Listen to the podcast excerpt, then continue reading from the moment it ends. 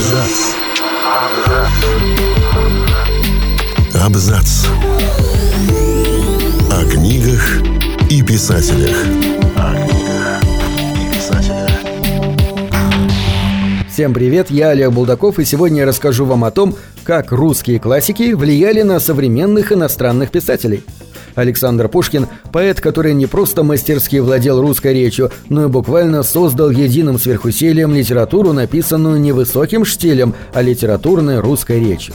И если русский язык слишком богат и сложен, чтобы распространиться свободно по всему миру, известно, что главные интернациональные слова, пришедшие из русского, это «спутник», «погром» и «интеллигенция», то русская литература, несомненно, оказала на сам мир огромное влияние. Рассказываем, как классические русские герои идеи наших писателей продолжают возвращаться к нам уже в современных романах и повестях, написанных не на русском языке.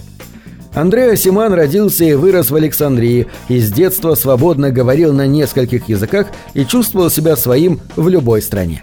Он был подростком, когда решил прочитать «Идиота» Достоевского на перегонки со взрослым приятелем отца, и не просто победил в этом литературном конкурсе, но и навсегда полюбил способность Достоевского соединять в одном сюжете божественное и человеческое.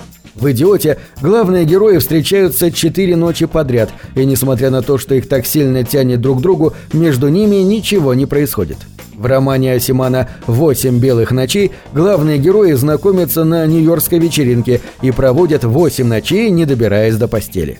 Романтика их разговоров, внимательная нежность зарождающегося чувства – омаж всем любимым Асиманом русским авторам одновременно. И ночи здесь белые не только от навалившегося на них внезапного нью-йоркского снегопада.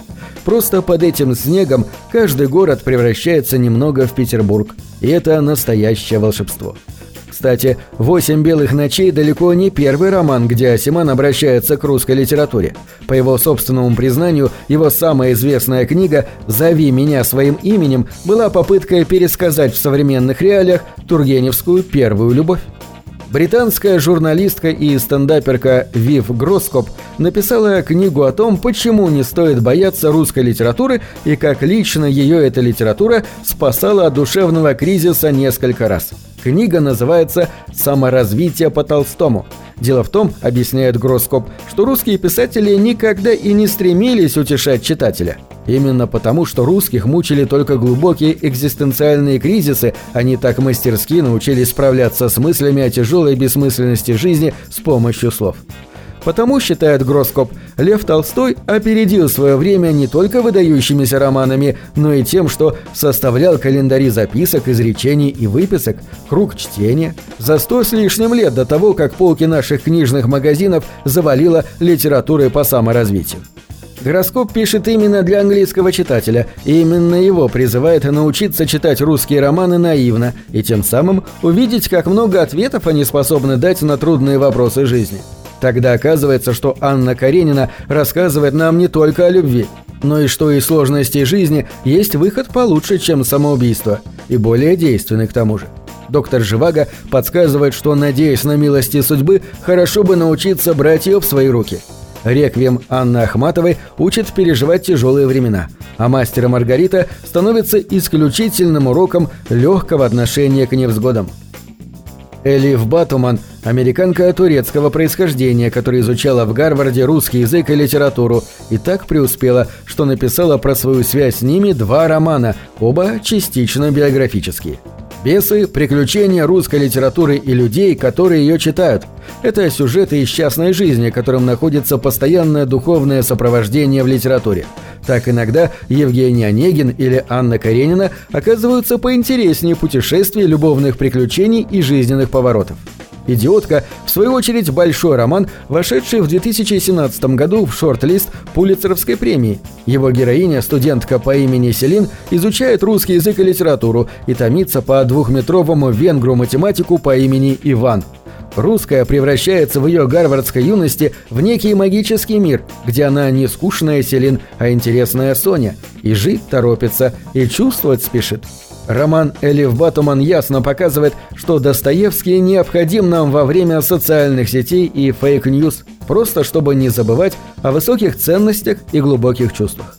Роман Пушкина «Евгений Онегин» обрывается на мощнейшем клиффхенгере – Во время страстного объяснения между героями входит муж Татьяны. Грозит очередная дуэль. И, конечно, во все времена было немало охотников его закончить и дописать. Француженка Клементина Бове совершила довольно радикальный шаг, перенеся новую встречу Онегина и Татьяны почти на 200 лет вперед, в наше время, где герои случайно сталкиваются в парижском метро, и тут оказывается, что они ходят в одну библиотеку. Разочарован будет читатель, который ждет в романе Бове «Ужель та самая Татьяна» пушкинского слога или глубины и неоднозначности сюжета.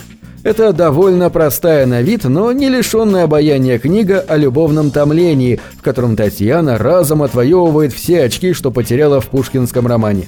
Она теперь не только успешная парижская красотка, по которой Евгений сходит с ума, но и хозяйка собственной судьбы, карьеры и тела. Если вспоминать зоны влияния русской литературы, то никто, конечно, не был впечатлен ей так сильно, как британцы. Все-таки есть у наших произведений что-то общее. Русская литература воспитывалась на Стерне и Диккенсе, а теперь британская во многом строится на Толстом и Достоевском. И не только на них одних. Вот том Стоппорт, например, выдающийся британский драматург чешского происхождения, посвятил несколько лет изучению истории российской политической мысли и написал гигантскую пьесу о Герцене и Огареве, а также их друзьях, женах и окружавших их Бакуниных, Белинских, Чаадаевых и прочих Тургеневых. Его пьеса «Берег утопии» состоит из трех частей. Спектакль по ней в постановке Алексея Бородина шел 10 часов и при этом 10 лет не сходил со сцены. Сейчас и спектакль, и тем более перевод пьесы найти уже гораздо труднее. И тем не менее сделать это стоит. Пьеса Стоппарда прежде всего невероятно много объясняет про устройство русской души, почему мы всегда хотим как лучше и почему получается так, как получается.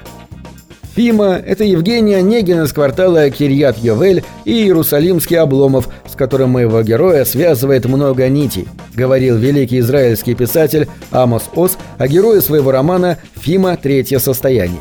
Это довольно просто устроенная книга об одном иерусалимском неудачнике, в жизни которого, несмотря на все неурядицы, мерцает огонек надежды.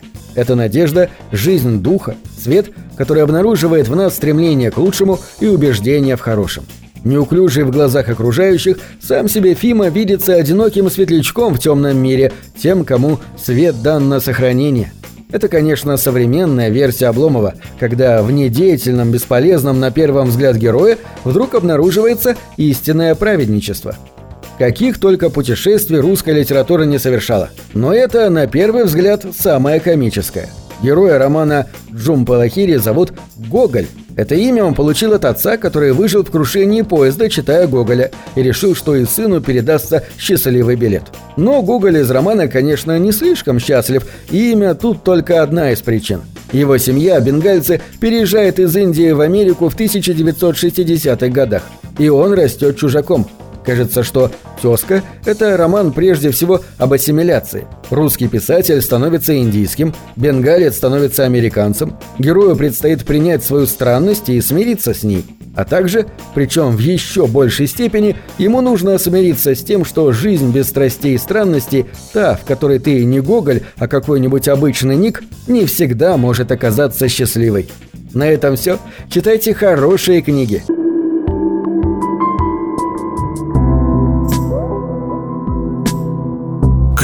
Это двери, что выводят тебя из четырех стен. С ними ты проживаешь другие жизни, а свою умножаешь в тысячу раз. Тысячу раз.